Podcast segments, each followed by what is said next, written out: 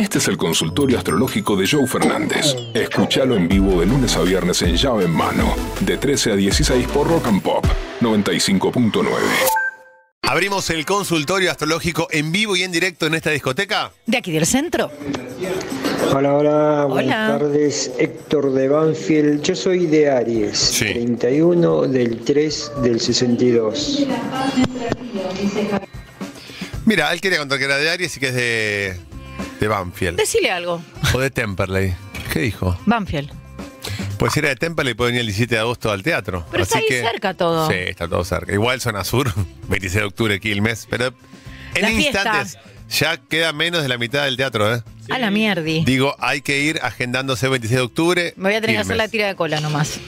Escúchenme, Aries, eh, estás en un momento que te pasó un tsunami. Entonces, lo veo acá el pollo, apostillando cosas, trabajando. Estás como muy fuerte, pollo. Estoy con muchos documentos, eh, porque el futuro del programa tiene una sorpresa.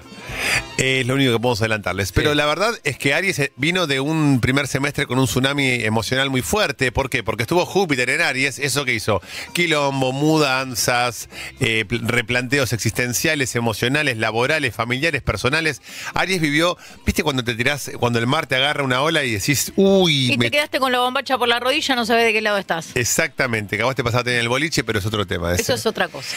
Bueno, Aries pasó eso. Ahora que está ingresando Júpiter en Tauro, Aries tiene un poquito más de calma, de paz y de tranquilidad. Por lo tanto, estos cinco meses que le quedan al 2024 son de sosiego. La palabra para Aries en este cinco, seis meses que te quedan de 2023 es calma y sosiego. Qué hermosura. Mira qué lindo. Quien pudiera, ¿no? Gurú, Acuario, 23 de enero. gurú, ¿cómo Y Capricornio, 10 de enero.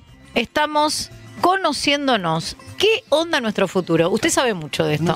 Acuario y Capricornio, mira, te voy a decir algo. Hace tres años que estoy en pareja con alguien de Acuario y te digo algo, es una montaña rusa diaria. Ni siquiera semanal, mensual, bimestral, semestral, diaria. Es a la mañana flan con crema, a la tarde zanahoria con huevo, a la noche soy vegetariana, al otro día vamos a carnear un chancho a la Patagonia. Eso es vivir con Acuario. Si te gusta eh, la locura y la creatividad, sumate, abrazá la locura acuariana, que a los capricornianos nos viene muy bien, porque Capricornio es 2 más 2, 4 y Acuario 2 más 2 le da con coma. Entonces, subirte al tren de Acuario hace que tu vida cobre cierto vértigo. Tenés que estar ya bastante asentado en tu vida personal para que esto sea diversión y no te desestabilice. O sea, ¿qué te recomiendo si sos de Capricornio? Tener tu laburo asegurado, tu familia de la que venís asegurada, tus amigos asegurados y dedícate a que tu pareja acuariana sea la que te llene de, locura y creatividad. Pero si tenés todo quilombo por todos lados, la vas a pasar mal, porque se te va, vas a ser un malabarista con siete cosas. Pero si tenés todo ordenadito y solamente te dedicas a disfrutar de tu pareja acuariana, bueno, ahí tenés un poquito de locura y crea- creatividad para que la vida no sea para nada aburrida. Soy Escorpio ascendente Géminis. Mi germu de Leo. Tu germu de Leo y vos de Escorpio, ascendente en Géminis. Tu ascendente en Géminis es muy importante el ascendente. ¿Y cómo lo saco, gurú? Por tu hora de nacimiento. Pones en arcanos.com fecha, día, hora y lugar de nacimiento y te sale el ascendente. ¿El ascendente qué es? Es lo que yo vengo a aprender esta vida. Entonces, vos al ser de Escorpio, sos una persona oscura, intensa, pesada, una energía pesada. Ascendente en Géminis, manejas una energía liviana, buena onda eso conecta más con tu mujer de Leo. Por eso te digo que vos viniste a aprender a esta vida a andar liviano de equipaje. Bueno, tu mujer de Leo o tu germo de Leo ayuda este trabajo tuyo. Por lo tanto, amor y prosperidad. Hola gurú, Diego de Quilmes habla. ¿Qué hace, Diego? Eh, yo 12 de abril, ella 18 de diciembre. ¿Qué me espera? Primero los esperamos el 26 de octubre en Quilmes. Sí, por en el. Club Todos. Cultural Re. Y segundo, ¿qué te espera? Amor y perseverancia, porque cuando se encuentran dos signos de esa calaña, de esa característica, hay pasión, hay adrenalina. Lo que te va a empezar a, a pasar es que no todos los días pueden ser, ¿viste las películas que tienen 8, 10, 12 momentos cúlmines y después hay un transitar? Hay que llegar entre escena. uno y otro, claro. Ayer, por ejemplo, volví a ver Rocky 4, peliculón, que yo me acordaba, claro, Iván Drago, Quilombo, boxeo, Apolo Creed. Claro, pero En el es una medio pasan película cosas. de la década del 80, que es lenta, que hay muchos diálogos lentos. Entonces, bueno, para que explote algo, tiene que haber momentos de transición. A esta pareja tiene que aprender a transitar esos momentos. Es muy lindo ir a Mar del Plata. Y sí, tenés cuatro o cinco puntos de interés mientras vas llegando. Pasás por las medialunas de Atalaya, pasás por Chascomú, pasás por Iboratá, pasás por... Pero hay momentos que tenés 100 kilómetros de nada. Viboratá.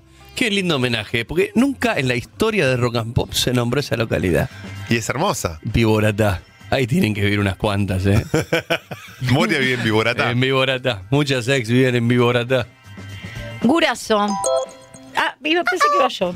Gurazo nomás, gurazo. Gurazo nomás. Gurazo nomás. Libra, me metí con un préstamo de 500 mil pesos para inversión. ¿Me la jugué bien o mal? Te la jugaste muy bien, pero muy bien. Invertilo ya, porque esos 500 mil pesos eh, se van devaluando segundo Entre a segundo. dos, uno. pero me encantaría que me cuentes en qué invertiste. Pero yo te digo que todo lo que hayan invertido de acá al viernes, háganlo.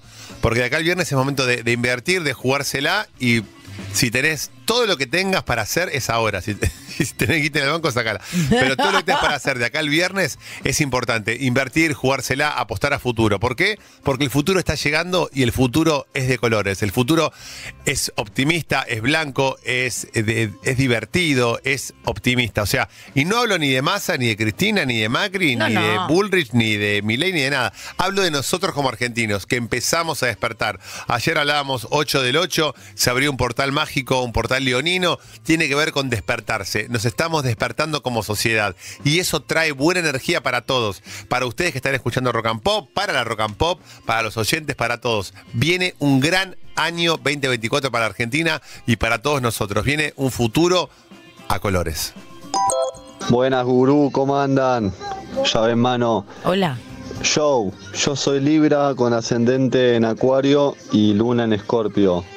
Ella es Escorpio con ascendente en Escorpio y Luna en Tauro. ¿Qué nos depara este, este nuevo Acuario que hay ahora?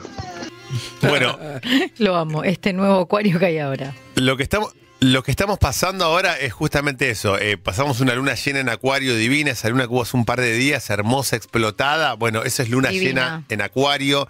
Y estamos, te repito, transitando un momento de, de energía. Van a sentirse con más energía, con más ganas, con más vitalidad. Y eso tiene que ver con ustedes, tiene que ver con nosotros.